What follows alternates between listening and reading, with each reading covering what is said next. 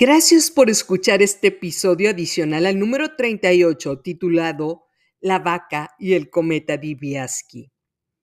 Citamos a Stay Lather en el episodio anterior diciendo, cuando pensaba que ya no podía más, me forcé a seguir trabajando. Mi éxito está basado en la perseverancia, no en la suerte. Frase poderosísima que me llena de la luz del patronus. Cuando ya no podemos más, volvemos a empezar. Si vamos por la ruta del éxito, aceleramos. Si fallamos, empezamos de nueva cuenta de cero. Algunas veces he visto comentarios de personas que nos empiezan a seguir en redes sociales que dicen, no voy a empezar de cero. Perdería todo lo que tengo.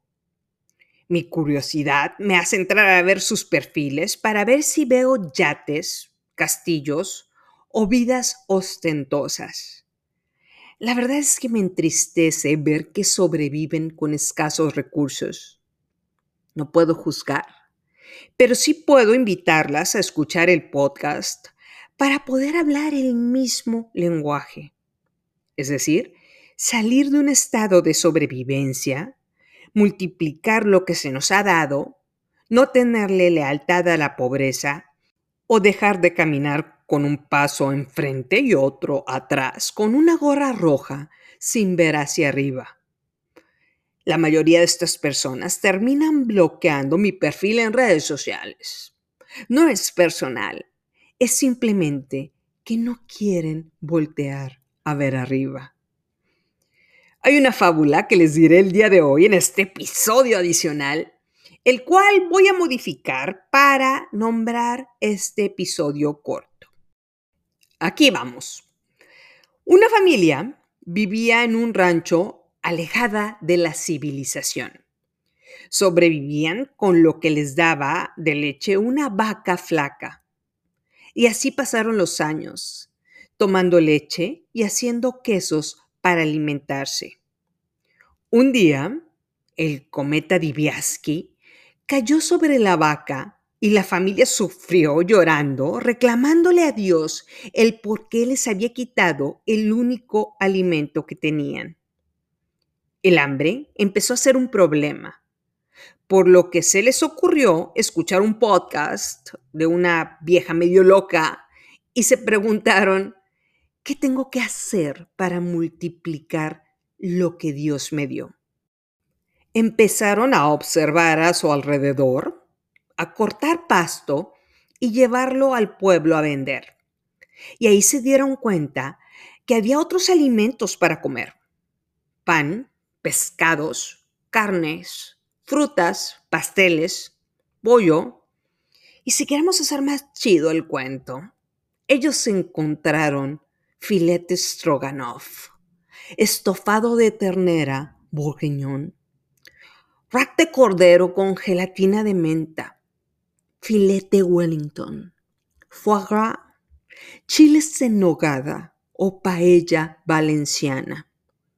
Y decidieron usar el dinero que les pagaron por el pasto para comprar semillas, sembrarlas y cosecharon fresas las cuales pudieron vender en un mercadito de la ciudad a un precio bajo, o bien después decidieron cortarlas, quitarles la humedad y ponerlas en unas bolsas para vendérselas a un oxo, en una bolsa muy mona que decía snack saludable. Les fue bruto.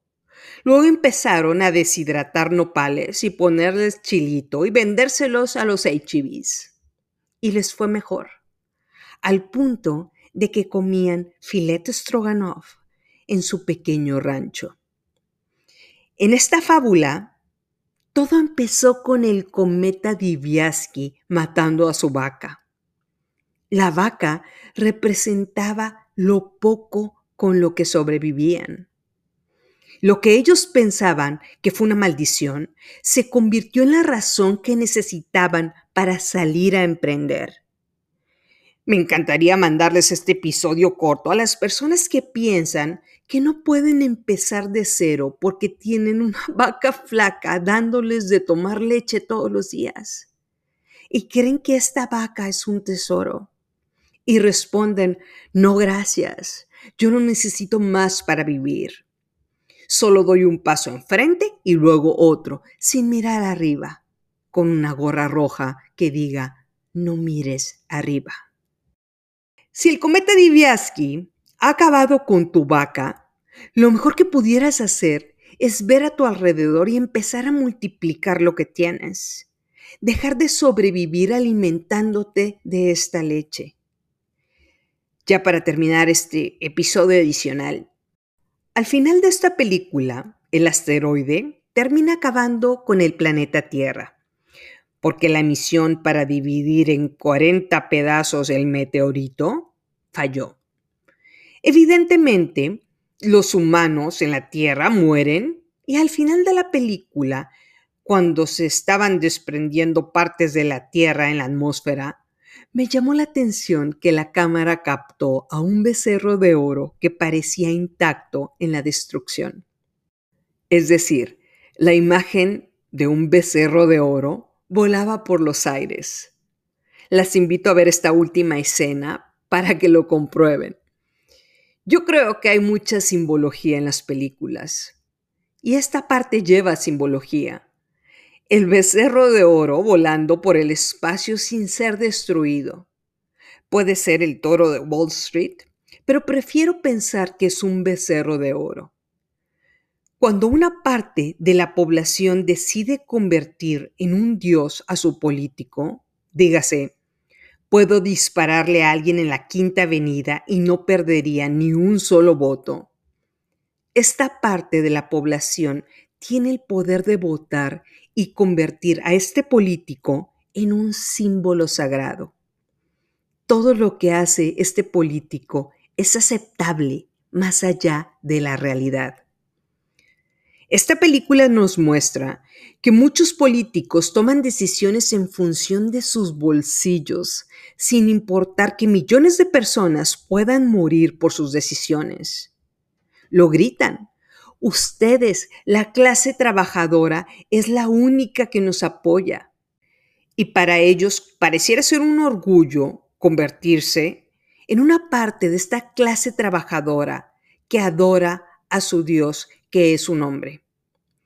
Los becerros de oro no son dioses. Son la representación de todo aquello que te está alejando de lo que puedes hacer con la gracia divina por méritos propios. Es mejor tenerle lealtad a nuestra persona que a un tercero que solo piensa en cómo beneficiarse y tenernos limitados para ser de las personas que aplaudan en sus discursos, votemos por ellos y nunca miremos arriba. Dice el doctor Mindy en la película, todo es teóricamente imposible hasta que finalmente se hace. Por lo que tú puedes hacerlo.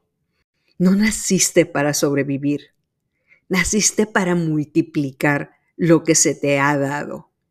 Y esta película nos lo muestra claro como el agua. No lo olvides, estamos juntas en esto. Esta es tu comunidad, juntas crecemos, dejamos a un lado la vaca flaca y salimos adelante. Soy Estíbalis Delgado y esto es Empieza de Cero.